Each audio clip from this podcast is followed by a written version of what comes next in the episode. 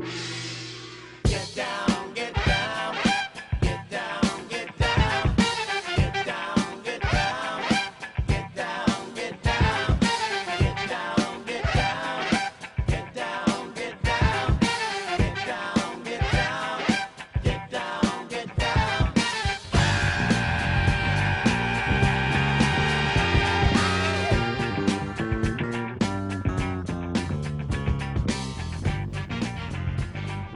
muy buenas. Este es el podcast Imágenes Retro. Estoy aquí acompañado de Daniela Dueñas. Mi nombre es Juan Daniel Camargo. Este es un podcast nuevo, un nuevo proyecto del cual estamos eh, muy emocionados.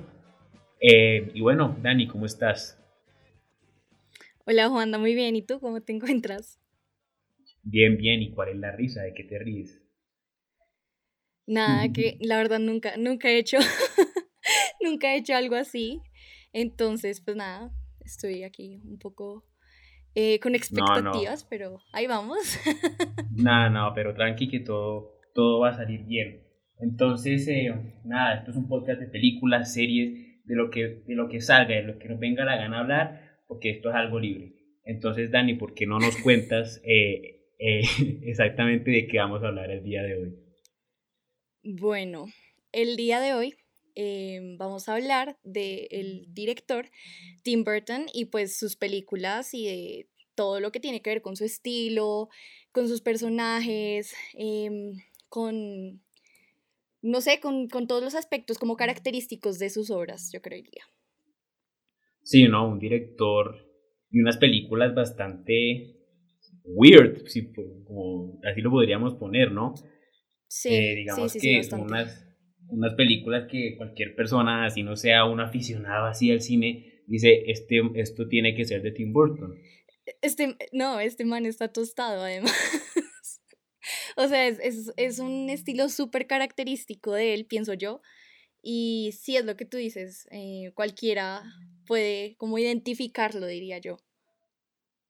Sí, o sea, yo creo que eh, así no sean afines al cine, así sea gente que que no saben ni quién es el director de, de, una película, saben quién es Tim Burton y saben que él es el director de eh, A Nightmare Before Christmas, de Charlie la fábrica, la fábrica de chocolate, etcétera, etcétera, etcétera, porque man ha creado como, como esa marca personal de él con sus películas, ¿no crees? Sí, o sea, y son como películas súper reconocidas como a nivel mundial, yo diría. O sea, nada más como pues las que mencionabas y también Alicia, em, pues ya películas más viejas, ¿no? Como Beetlejuice y digamos Batman, que también fue súper característica eh, antes. Y sí, sí, básicamente es eso que mencionas. Sí, yo sé que esto es un proyecto nuevo y que probablemente no nos esté escuchando nadie, pero voy a decir, si hay alguno aquí aficionado Mami, hola. Sí, hola José, mi hermano, ¿cómo estás?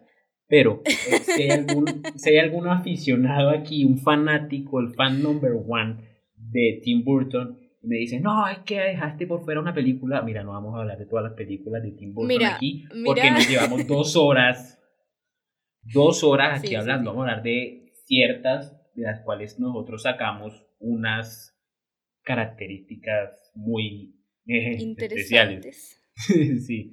Pues no, esperamos que sean interesantes, ¿no? o sea. No, sí, de pronto para lo que no es interesante para el, para, el, para el oyente, que estos manes de qué hablan, peladitos, culicagados. Pero bueno. Cagados, sí. Bueno, sí. Pero bueno. No somos profesionales en el tema, disclaimer, pero intentaremos hablar como nadie... mentira. Disclaimer sobre. Pero no. Disclaimer en general, nosotros no somos aquí. Eh, genios aquí del cine. Nosotros hablamos sobre nuestra opinión, sobre lo que nos gusta y sobre lo que captamos de cada película y ya está. Sí, exactamente. salud. Exactamente. Entonces, bueno. Eh, quiero que hablemos de una película que es muy Tim Burton, pero creo que es de las películas más Tim Burton que he visto y creo que no, no se reconoce tanto como Tim Burton, que es Batman, la de Michael Keaton. Ajá, sí. O sea, eh, lo que yo quería recalcar es una película que yo realmente me vi hasta hace muy poco, eh, que me habían recomendado mucho y que, pues, siendo alguien que le gusta mucho el cine, como, como no la había visto. Me decían, ¿cómo no te has visto de Batman? De, de Michael Keaton, de Tim Burton. Y realmente no me di cuenta que era de Tim Burton hasta que empecé a ver la película desde el minuto uno. La música de Danny Elfman, eh, todas esas tomas de ciudad gótica desde lejos, esa eh, fotografía tan sombría que pues Batman tiene que ser sombrío, pero es un sombrío más... No, pero es un, es un estilo muy, muy oscuro, pero no en el sentido como sombrío, pero como ese terror o como esa característica que le mete Tim Burton a todo, ¿no? Como un sombrío, pero raro. Es un sombrío, sombrío Tim Burton, le vamos a llamar, porque no sabemos definirlo realmente. Es algo simplemente que está ahí y es muy característico. Eh, también dentro de esta película, y como una constante que vamos a ver dentro de la mayoría de películas de Tim Burton, es em, un personaje muy loco. Y pues sí, el Joker está loco. Pero esa esencia que le da Tim Burton al Joker eh, eh, me parece muy diferente a lo que se ha hecho, ¿cierto? Sí, sí, sí, de acuerdo. Es muy distinto, digamos, a lo que se ha hecho con DC, por, por ejemplo, con las películas ya de DC, eh, como, pero las actuales, ¿no? Y es como este aspecto como creepy, ¿no? El, el Joker está, pues obviamente su vestimenta y todo, pero yo creo que todo es mucho más marcado en su rostro, ¿sabes? Como en esa exageración, digamos, en los cachetes que son horribles. La verdad, honestamente, no me agrada esa cara. Siento que el maquillaje es como súper eh, esencial en sus películas, ¿no? Entonces, digamos, en esta de Batman, em, pues resaltar todos estos rasgos del Joker, como con la boca como un roja pero alargada, los cachetes como saliéndose de, de como la superficie normal de uno de los cachetes, no sé cómo, no sé cómo llamar eso. Y no sé, me parece la verdad muy interesante como, como él caracteriza a cada personaje, ¿no? Como para, como para maximizar un estereotipo o una figura. Pues que es muy distinto a esos Jokers que hemos visto después, ¿no? Porque eh, hemos visto que tres Jokers después, vimos el de Heath Ledger, vimos el de Jared Leto y vimos el de mm, el último, el de Joaquín Phoenix, que todas son actuaciones eh, impresionantes, pero lo que resalta de este Joker de Jack Nicholson, de la película de Tim Burton, es esa, es que a pesar, además de ser tan, como dices tú, como desagradable y como raro de ver, también es muy pintoresco, ¿no? Como la manera en hacerlo todo. Eso no, no ha existido casi en los últimos eh, Jokers y Batmans que los han hecho como más serios, sino que era un Joker muy pintoresco. O sea, hay una escena al final de la película que es como un desfile y tiene música de Prince. Sí, es como que siempre está. Ah, sí, sí, sí. Entonces, es algo muy distintivo. Uno uno puede distinguir entre el Joker de Jack Nicholson y el resto. Sobre todo como eso que tú dices, como, no sé si llamarlo como burloso, porque pues igual el Joker en sí es, es burloso, pero hablo como el aspecto físico como tal, eh, también pues ha cambiado mucho, ¿no? Y, y lo que te digo, como la acentuación de estos rasgos, como que lo hacen ver más creepy de lo que yo vería al Joker actual, ¿sí me entiendes?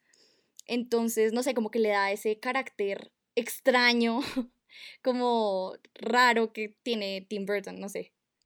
Sí, sí, sí, no estamos de acuerdo. Y, y como lo decía antes, es una constante que él va a seguir en el resto de las, por lo menos en las películas de las que vamos a hablar hoy, ¿no? Eh, ese personaje que resalta, que, que es muy pintoresco, y que crea un contraste bastante raro entre él y el resto de, los personajes en la película. Eh, no sé, te doy, te doy un ejemplo. Eh, Willy Wonka en Charlie la fábrica de chocolate. O sea, como que tiene sus personajes, ¿no? Como que cada personaje, como el principal o tal vez los principales, siempre tienden a tener algún tipo de rasgo atenuado, ¿no?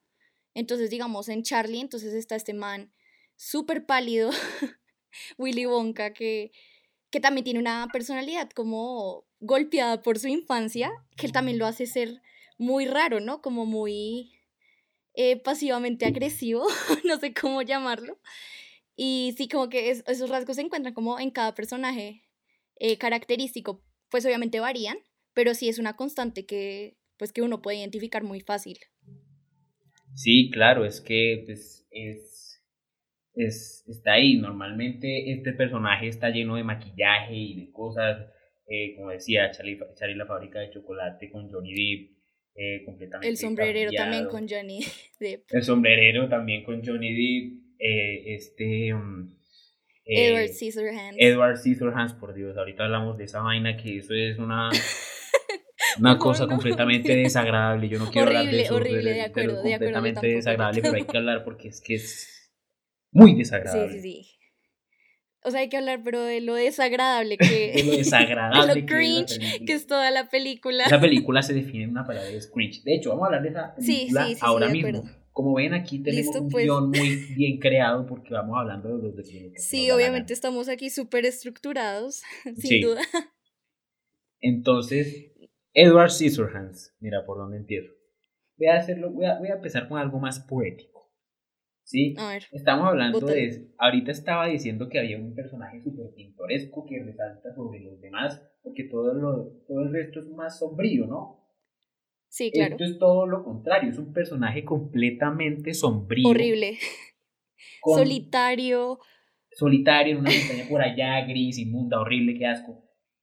Y llega a un pueblo de flores, de pintura, las casas están, son rosadas, son azules. Es una cosa completamente distinta a lo que él ha visto antes. Claro, sí.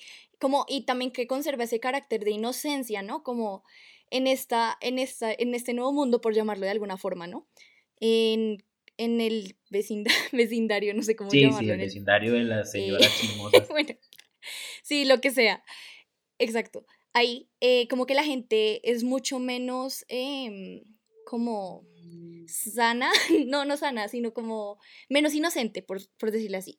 Y me parece como el, contraste entre este señor y, o sea, Edward, y todo el resto de las personas, me, no sé, como que genera un choque horrible y me parece como muy incómodo en lo personal, como porque estés todo callado, todo como bobito, ¿no? Es que... Eh, y las otras personas son hasta crueles, es que Sí, es que es lo que te iba a decir. Aparte, o sea, ya pasando del tema poético de los...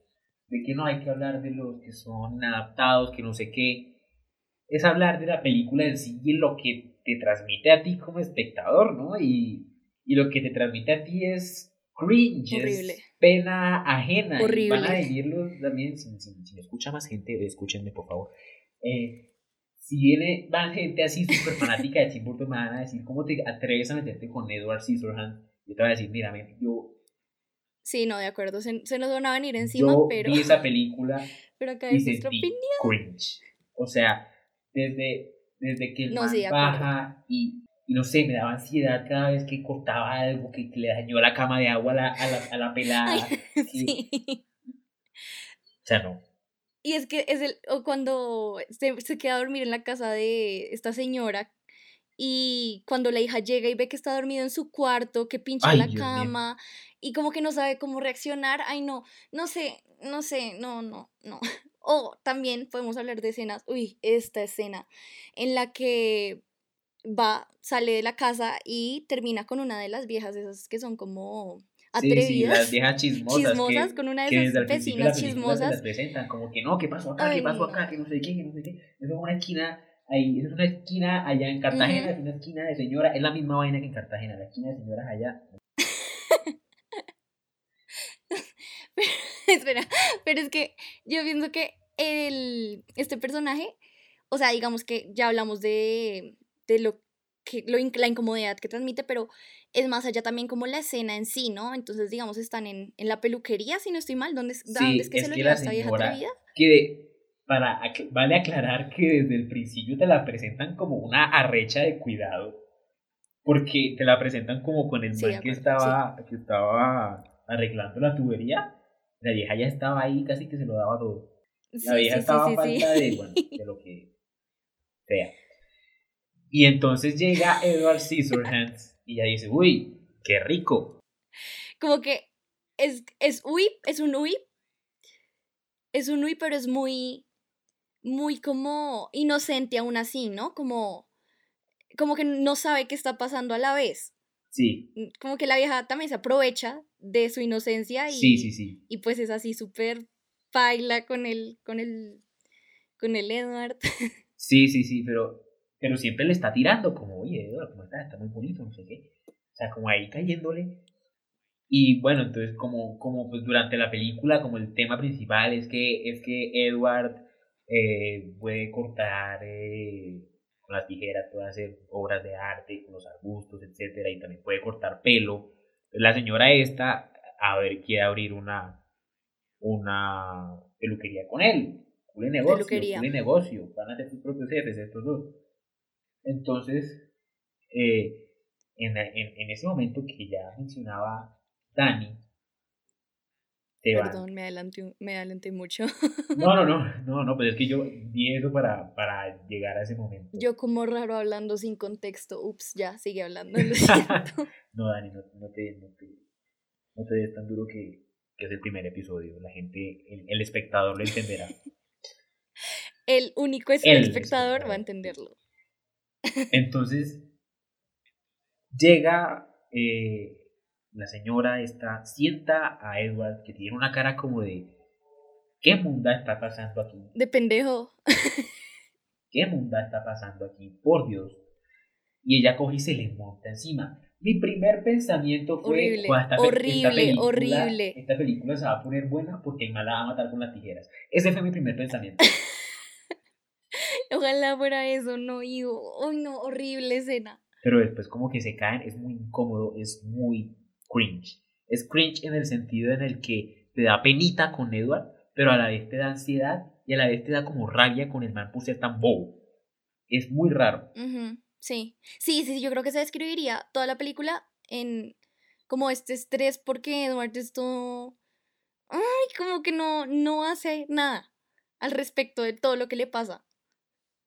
Sí, o sea, realmente no voy a decir que no vean la película al El Espectador, pero eh, si, quieren si quieren una buena dosis, dosis de cringe, si quieren hacer un try not to cringe en YouTube, véanse esa película. Uy, sí, sí, de acuerdo. Véanse esa película. Horrible.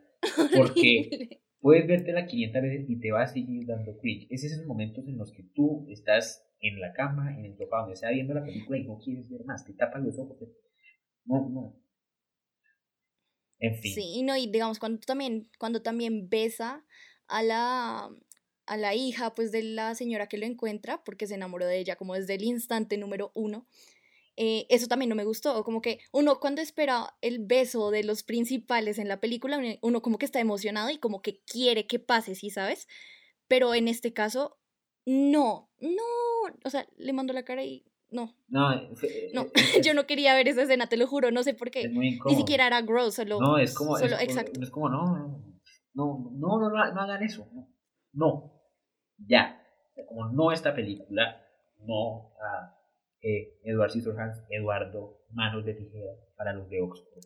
Eduardo Manos de Tijera. Pero sí, digamos, este, esta característica que tú mencionabas como al inicio, de que empezamos a hablar de eh, esta película cringy, era lo de como que entra a otro mundo, ¿no? Como que está el lado oscuro y el lado como más vivo de la película. Sí. Y eso también tiene que ver mucho como con todas sus obras, ¿no? O sea, sí, sí, sí. Es como una, esa juxtaposición como de cada uno de los ambientes que es súper eh, contraria, pues, o sea, valga la redundancia, ¿no? Yo lo siento, no, no sé hablar, pero, pero es como muy marcada la diferencia. Entonces, digamos, en cuanto a la, ambientación, como el juego que hace con los colores, la música que pone en cada uno de sus mundos es muy, muy distinta, los personajes, todo. Y digamos que, o sea, es como un choque de mundos, ¿sabes?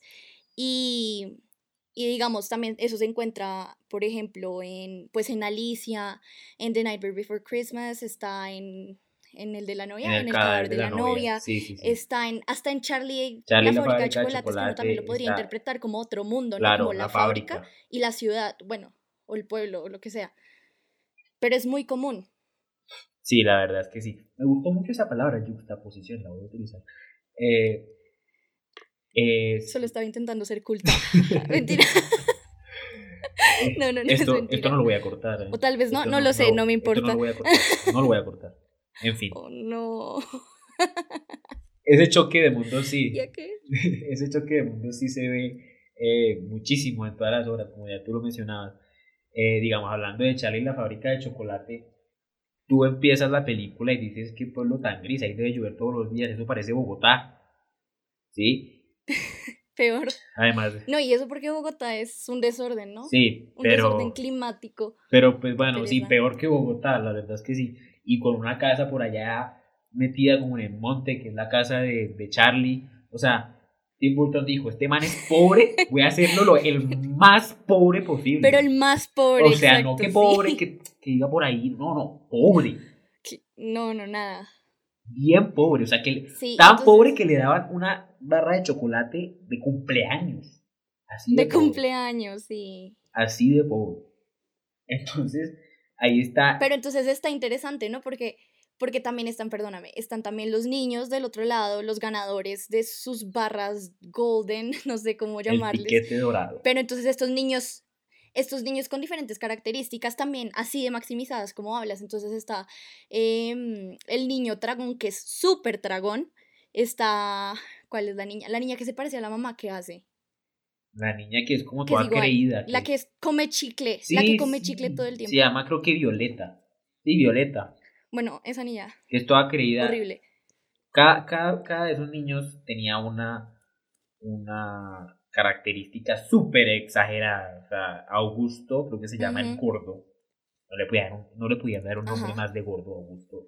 No, no, a decir. Se, llama Augusto, se llama Augusto, sabemos que bueno,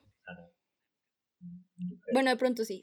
No, sí, Augusto es nuestro único eh, escucha, escuchador. Si hay alguien que se llama Augusto acá y está cuajado, por favor, mándame un WhatsApp diciéndome, soy, me llamo Augusto y estoy cuajado. No, como así, discúlpanos. en fin, entonces está Augusto. Es que soy Augusto y estoy, estoy cuajado.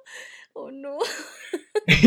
entonces, sí, está el niño gordo, eh, Augusto, Violeta. La niña come chicle. Violeta, Sí. Hay otra, la súper rica, que el papá puso a todas las de la fábrica que tenía a buscar la golden, el golden ticket. Sí. Era el golden ticket, ¿no? Sí, sí, sí, el, etiquete dorado. Que no me acuerdo. Pero entonces era también un tipo súper rico. O sea, tenía que culo nombre viejo, pues, que dice que veruga, una mierda así. ¿Qué? sí, sí, sí, se llama veruga. Uy, no. O verruga, ¿no? Sí, sí. No, pero eso sí no hace, eso sí no hace match con su personalidad de rica.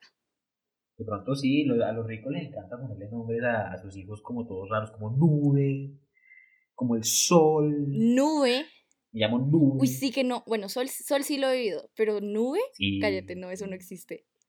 Voy a buscar en Facebook. Ahorita cuando caemos de grabar, cuando caemos de grabar, voy a buscar en Facebook. Bueno, ok. Acepto el reto. Está la niña de esas ricas que nos desviamos demasiado el tema, por Dios. Eh, sí, qué pena. Gente persona singular. Está la niña esta rica, que es muy rica, em, tiene mucho billete, mucha plata. De cuenta la hija de, yo qué sé, los Aridarulis, más o menos. Eh, ¿Quién otro estaba? El peladito este que, que era el que hacker. Culé viaje. Que hacker a los 10 años. Ah, sí, sí, sí, sí, sí. Sí, sí, sí. Como el nerd, el bueno, ya él Sí, sí, que el man odiaba todo, que el man decía odio el chocolate, eh, odio estar aquí, entonces ¿para qué nunca fuiste peladito y de puta? En fin. Sí, era, era súper, sí, súper descarado.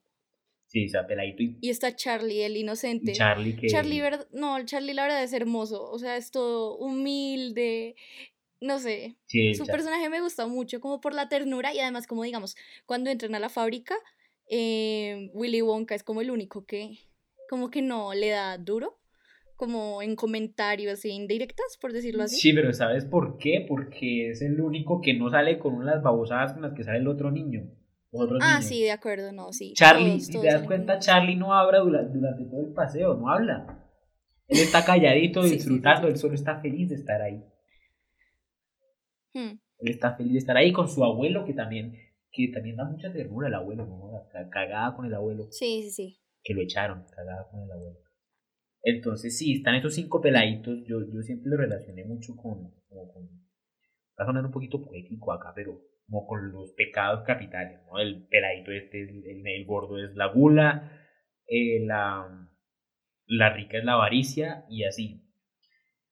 Pero también hablando de, de, de, cuando están dentro de la fábrica y por fuera, ese contraste del que estábamos hablando antes, eh, apenas entran a la fábrica se ve color, esa primera sala de la fábrica en la que está el río de chocolate. ¿sí? Totalmente. Eh, color, música con los umpalumpas bailando. Eh, también, no sé, el, Es, es, un mood muy distinto, ¿no? Como al del, al del pueblo, al de la town en la que vivía, en la que vive Charlie. Y digamos, lo que dices de la música es muy cierto. En, pues yo aquí saltando de película en película, pero em, es como, digamos, voy a poner aquí un ejemplo súper rápido. En el cadáver de la novia, la película empieza con una, con una, como una música súper oscura, como raro, ¿no? Sí. Eh, triste, como de, ay, no sé, no, no es tan chévere. Y entonces el, el ¿cómo se llama? Vicent, no, no me acuerdo cómo se llama el principal, perdón si alguien sí sabe y yo no, pero el, el que se va a casar entra al mundo de, de la, bueno, a la muerte. Víctor Y ahí la música es ese. ¿Y yo qué dije? Vincent. Vicent, ups. bueno, Víctor. Y em, él entra entonces a este mundo y es una, un mundo totalmente distinto, ¿no? O sea, él está aterrado, pero igual hasta los esqueletos tienen más vida que los vivos. Entonces es súper curioso ese contraste también. Sí, ¿no? Es, es muy, muy raro, pero a la vez muy Tim Burton, eso de que el mundo de los vivos es sombrío y el mundo de los muertos es algo completamente feliz. Es feliz, es música, es colores.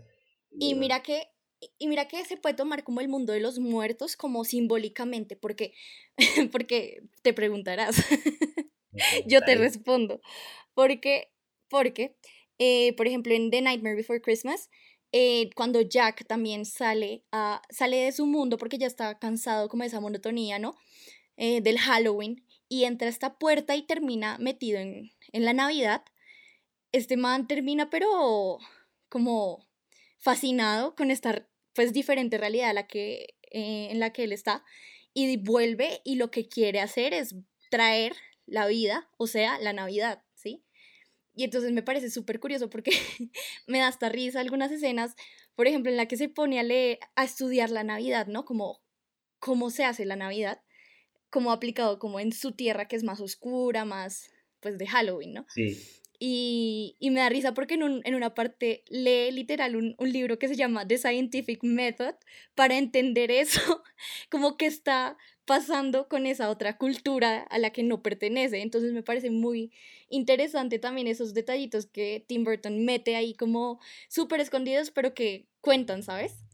Sí, claro, o sea, es que esto se nota mucho y, y esa, ese mundo sombrío, querer adaptarlo a la Navidad, que después, pues, como vemos al final de la película, no sale nada bien y se cagan la Navidad, por así decirlo. No, por así decirlo, no, se cagan la Navidad, se cagan la Navidad. No, sí, o sea, sí, de acuerdo, todo, con toda.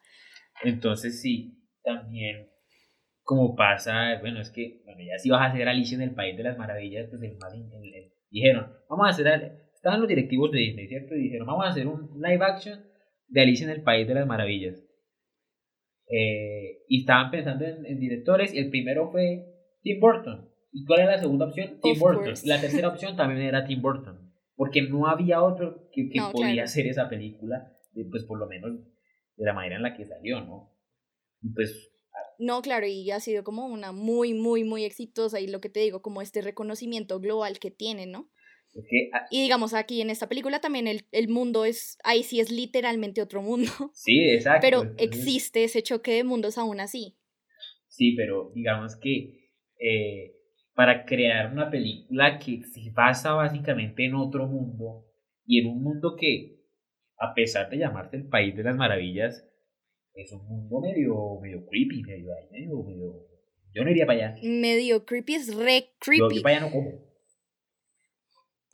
No, no, pues. Al menos de estar high, mentira. Bueno, eso es otro tema del que vamos a hablar en otro, mentira.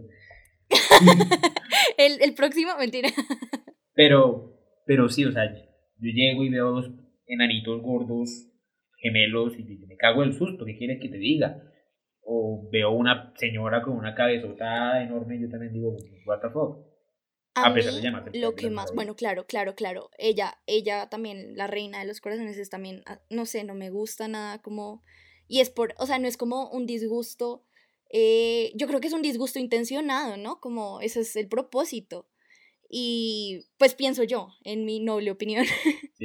y también a mí, yo creo que el personaje que más me genera como ansiedad, por llamarlo de alguna forma, en esta película es, es el sombrerero. Como esos ojos, no. Y nuevamente hablamos de cómo se exagera un personaje y sobre todo, ¿quién lo exagera? Pues Johnny, Johnny Depp. O sea, como el clásico, ¿sabes? Es que no crees que eh, Johnny Depp en muchos sentidos, ¿no? Digamos que pues ha hecho películas eh, muy intercaladas, pero en muchos sentidos no ha quedado como estancado o encasillado, más bien estancado no es la palabra, sino encasillado en el personaje loco. O sea, como que si quiero hacer un personaje loco, contrato a Johnny Depp porque es el mejor. Sí, no, literalmente yo pienso que, yo creo que esa es, esa es la base para juzgar quién va a dirigir la película. Porque... No sé. Porque a ver, ¿cuáles son los personajes más conocidos de Johnny Depp? Eh, Eduardo Manos de Tijera, El Sombrerero, el, ajá. Eh, Jack Sparrow. Está Willy Wonka, of course. Jack Sparrow y Willy Wonka. Pero Jack Sparrow no es de Tim Burton, ¿no? Sí, no, Jack Sparrow no es de Tim Burton y aún así sigue siendo loco. Pero igual, igual es un... No, sí, de acuerdo, de acuerdo, total. Fíjate, sigue siendo un loco. Como que es, es, una locura diferente cada vez. Pero Entonces, digamos, eh, Sí, Como que se, está tostado de diferentes maneras. Sí. Digamos, en, en Willy Wonka está súper reprimido, ¿no? Como por el papá y entonces como que guarda todas, todos estos sentimientos, ¿no? Porque es muy, lo que te digo, pasivo-agresivo. Entonces también está el sombrero, que sé si está, pero súper chiflado. Está en... Edward Scissorhands, lo siento, no, no me gusta, mentira, no me gusta mencionarlos, ya no importa. El caso, Edward Scissorhands, em, que también es un personaje muy cringe, como hablamos, y que es, es una personalidad totalmente distinta a la que tiene cualquiera de los otros personajes, ¿no? Como más pasivo, pero bobo. O sea, no está acá siendo agresivo de ninguna forma, sino que es como bobito, eh, como sin experiencia, eh, no sé. Como que eh, Johnny Depp tiene como una, una característica muy... Muy, sí, muy de loco. O sea, es un actor muy versátil para ser loco. ¿Sí? Ajá, sí, sí, sí. Yo creo que esa es la palabra, como versátil. O sea, el man puede hacer de loco, pero diferentes tipos de loco. No, que te hago del loco traumado, pero después te hago del loco que es solitario, pero después eh, te hago del loco que, que, es loco porque tiene... El loco pasivo-agresivo. Sí, exacto, pasivo-agresivo. Esa era la palabra como, el, como en, el, en Alicia en el País de las Maravillas, que hay una parte en esa película en la que eh, Alicia es chiquitica, ¿no? Y la tiene eh, en el hombro. No sé si te ubicas. Y el man está hablando solo. Sí, sí. Y balbuceando cosas como palabras como que eran los que no sé qué, el día de no sé qué. Y uno era como, ah, ¿será que eso tiene algo que ver con la historia? ¿Qué más está hablando? ¿Qué más está loco? En fin. Hmm. No ni de Mira, si, si, quieres director de cine, quieres hacer, quieres alguien loco, te recomiendo a Johnny película, pero bien creepy, sí. Te recomiendo a Johnny Depp, tienes un personaje así bien loco. Y también, o sea, y también como, ahí juega mucho lo que mencionábamos del maquillaje, ¿no? Como que, que va como con su locura. Entonces, digamos, estos que son como más reprimidos en sí mismos, eh, son más como pálidos, ¿sí sabes? Pero ya los otros son más explosivos, como que dependiendo de, la, como de la personalidad se le otorgan como ciertas, ciertos rasgos que son muy marcados, entonces digamos el sombrero, eh, pelo naranja, ojos verdes pero horribles, eh, pues también es pálido, eh, por otro lado está Willy Wonka que pues a pesar de que se viste digamos oscuro o no oscuro sino como más vivo, em, también es como más pálido, ¿sí sabes? Sí. También está eh, Jack Scissorhands, que es un pálido, pero de, Edward, pendejo. Edward Scissorhands. Jack Scissorhands. Un pálido de pendejo. No, no, no. Y, y, es interesante como este, este maquillaje excéntrico que siempre le ponen a estos actores, ¿no? Como es demasiado exagerado que llega a ser perturbador. Sí, sí, sí. Es que eh, creo que a Tim Burton le gusta, le gusta bastante que para crear esa ilusión de exageración de la que estábamos hablando, usar mucho el maquillaje. Por eso en Edward Scissorhands eh, eh, tiene un poco de cicatrices en la cara. Eh, ya en Alicia en el País de las Maravillas. El pelo. El pelo, la cara, los ojos. En, en Charlie la fábrica de chocolate, más como todo pálido, está como medio muerto ahí. Y no solo con Johnny Depp, digamos. No solo con Johnny Depp. También, por ejemplo, no sé si sabías que Augusto, era gordo, eh, no era así de gordo. Él era gordo, pero no tan gordo. Y tenía un trajecito encima. ¿Por computador? No, por computador no. Tenía un traje que lo hacía ver más gordo. O sea, como una, una panza falsa, por así decirlo. ¿Sí? Claro, pero, o sea, eso, o sea, yo sé que en Willy Wonka, en Willy Wonka, en Charlie y la fábrica de chocolates, obviamente hubo mucho tema digital, como animación digital, como going on, ¿sí sabes? Sí. Y sí, sí he visto, de hecho, el, traje, el trajecito que le pusieron y a la niña, a la niña esta de, del chicle, la, la mona. Sí. También es otro traje, digamos, a la hora de que va a explotar, como que se convierte. Claro, sí, sí, le ponen trajes ahí como para exagerar. ¿Sabías que, no sé si te diste, aquí pues, o sea, no es de Tim Burton, pero es como para dar el punto es eh, en Avengers Endgame, eh, Thor es gordo. Y uno dice, no puta, Chris Hemsworth. Sí, está re gordo. Chris Hemsworth subió Ojo que no le, no le quita los churros. Bueno, yo no voy a opinar en el tema. Pero Chris Hemsworth uno diría, no, ¿será que, que, estaba así, que gordo así? No, tenía un traje que lo hacía ver gordo, el mismo traje, el mismo tipo de traje. Que ¿En serio? sí, era un traje. Eh, Cállate, ¿él no, ¿él no engordó para la película? Obviamente no. Bueno, anyway, no estamos hablando de, de Thor, el, el churro, estamos hablando aquí de... En otro capítulo hablamos Johnny. De, Thor el, del Johnny. De Thor el, el, churro, como le dice aquí. El churro. Mi compañera, ahorita hablamos de eso. Listo. De acuerdo. Eh, entonces sí, digamos que pues, todas esas características de las que estábamos hablando, como que le crearon esa esa ilusión, ese relato de Tim Burton, ¿no? El relato del, del director eh, creepy, el relato de, la, de, una película que pareciera de terror, pero no lo es. Sí, porque son películas que... O sea, yo pienso que es un director... Exacto. Yo creo que es un director como que... Yo digo, no me, no me cabría en la mente verlo producir una película de de melodrama, no sé, ¿sí me entiendes? Como... Sí, no, o sea, no me... y si lo hace, él incluye el melodrama en una trama de esqueletos o una trama de muerte, algo, algo raro, algo muy raro. Él, sí, sí, sí, no. Él no va a hacer una película no, no normal. Tranquilo. Ajá, no, me, me refiero como que tú no vas a ver una película de romance de él como plana como, no, sé, eh, A Lot Like Love. No, eso no, vas a encontrarlo con él. Y, y, va a ser siempre súper exagerada, súper rara, oscura. Y estoy gritando mucho, perdón. y mm, como con estos aspectos que ya hemos mencionado, ¿no? Como la exageración de los rasgos, pero al máximo de, de los personajes principales y pues más cositas así, de la ambientación, eh, de los escenarios, del choque de los mundos, porque eso está, pero presente en casi todas. Y también como que este, este señor, Tim Burton, usa mucho también como personajes característicos, además de Johnny Depp, ¿no? Como que hay, hay otros que también son súper comunes en sus películas, que también participan. Sí, obvio, o sea, por ejemplo, bueno, apareció en dos películas, pero Michael Keaton, que, que estuvo en Batman, el, icónico de Batman, y hizo Beetlejuice, hizo pues el papel de, del, demonio de, de Beetlejuice. Eh, y también, pues, hay, hay, hay que ir a llegar con el tema de la encasillación de los actores, ¿no? porque de pronto, digamos, eh, Michael Keaton de pronto quedó encasillado como Batman o como alguien que trabajaba como Tim Burton. Y por eso hizo Birdman hace unos cuantos años para dejar de encasillarse en eso. Y eso de pronto le pasa a muchos actores. Pero bueno, eso es otro, otro tema. También está Elena Boham Carter también, ¿no? como, o sea, digamos, la colaboración sobre todo de Johnny Depp y esta, y esta señora está más que nada en como en el cadáver de la novia, Alicia, en, o sea, en el cadáver de la novia ellos hacen la voz de, de los principales.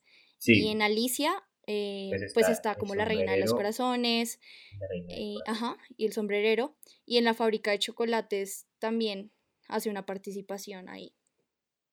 Sí, así es. Entonces, digamos que uno relaciona a Tim Burton con Johnny Depp, pero también hay, otros que, digamos, nos han fijado, pero uno dice, no este está en muchas películas de Tim Burton, no me había fijado. Y como que los mete de alguna forma, si sabes, digamos, Elena sale en, la fábrica de chocolates como la mamá de Charlie, entonces es algo que uno no, no se da cuenta así mucho. ¿Por qué? Pues por la cantidad de maquillaje que le puede meter a una persona en una película, entonces te hace, te la hace irreconocible en otra. Pero entonces sí, sí se encuentra esa tendencia. Sí, sí, sí, sí. Eso, eso lo tienen muchos directores, ¿no? Como esos actores fetiche con los que solo les gusta trabajar. Pero bueno. Eh, ya estamos llegando a los 40 minutos. Entonces yo creo que ya vamos a, a concluir eh, como con, como con eh, una visión final de lo que rescatamos en, estos, en este podcast, de lo que es o lo que... De lo más importante. De lo que representa a Tim Burton, ¿no? Digamos, La esencia, sí. Ese choque de mundos del que hablaba Dani, del mundo gris y el mundo eh, colorido. Vivo, ajá. Sí, exacto. Que irónicamente el colorido es el muerto y el gris es el vivo. O sea, muy extraño. Esa exageración de los estereotipos, ¿no? Esa exageración dentro del maquillaje para que sea más exagerado aún dentro del traje, como decía el traje, para que sea más gordo. Y dentro también del, del como de los cuerpos, de como, no sé, yo siento que la composición de los cuerpos también es muy exagerada. Como cuando hace, yo creo que por eso se veía la necesidad de, estar, de tener stop motion para poder hacer esa exageración, una realidad más exagerada aún. Claro, claro, total. Entonces está eso también, esa exageración, también... Eh, eh, esa, esa esencia de disturbing, esa esencia perturbadora. Uy, sí. Eh, Lo oscuro, pero perturbador. sí, Porque hay películas oscuras que no son perturbadoras, solo son oscuras y ya. Pero estas siempre, siempre, o la mayoría de veces se le atribuye lo perturbador. También como lo, lo desagradable también puede ser. de acuerdo. En, algunas, en algunas cosas. Eh, ya hablaba ahorita del stop motion. Eh, hay películas, por ejemplo, que se parecen mucho a las de Tim Burton y, uno no pensaría que, son que no son de Tim Burton. Por ejemplo, Coraline. Yo juraba que esa era de Tim Burton. Ah, sí, sí, sí. Yo, yo también. Yo también, y eso lo iba a mencionar ahorita, pero, pero sí, no lo hice. Ups. Eh, sí, Coraline también es súper creepy, que yo juré que también era de, de este señor y no. Sí, Coraline. El señor Burton. No es de Tim Burton, pero en esencia es algo de Tim Burton, o sea, es muy, muy Tim Burton esa película, se tuvieron que haber basado mucho en, su, O sea, mira, está el choque de mundos, pero mira, mira que acá, bueno, no, no voy a, no voy a acá agregar más cosas porque ya se está acabando, pero es, no, o sea, sí recupera la esencia de Tim Burton, pero igual eh, tiene como cosas que no van como con estos, eh, con estas características, porque digamos Coraline, eh, entra a este mundo, pero igual sale espantada de ese mundo, ¿no? Como que sí. no, le, no es el mundo utópico, por llamarlo así. Sí, digamos que lo que tiene Coraline es esa, esa cosa como medio desagradable que te da como un sustico, pero y que es en stop motion, entonces te, te, guía mucho a... Y lo oscuro. A Tim Burton, te, te dirige mucho a Tim Burton, eh, Coraline. Y no. No. Eh, y también, pues para, ya como estamos resumiendo lo que hablamos el día de hoy, no nos gusta Edward Scissorhands no nos gusta. Y no, y yo la volvería, de hecho la volvería a ver, pero como para hacer notar esas escenas que no me aguanto ver. Yo no me la voy a volver a ver porque no me quiero hacer ese daño. Yo tengo un instinto de supervivencia. yo tengo un instinto de, de supervivencia, no quiero ver otra vez esa película. Mm, la verdad, o sea, sí es muy cringe, pero... Entonces... Yo digo que em, aguanta, aguanta verla, pero no es chévere. Aquí, de aquí a unos 10 años me la vuelvo a ver. Eh, pero, pero... Sí, no, no nos vamos, yo por lo menos no me voy a eh, también hablamos de maquillaje, hablamos de los actores eh, de Tiche de Tim Burton y eh, por último quería resaltar, porque no hablamos mucho de eso de verdad, pero quería resaltar la música de, de las películas en las películas de Tim Burton, eh, esa música medio creepy, Danny Elfman, que fue compuesta por Danny Elfman. Danny Elfman. por Dios. muy buenas, muy buenas no muy buenas piezas, la verdad. Que pues si, si lo quieren reconocer, él hizo la música para Avengers Age of Ultron. Entonces...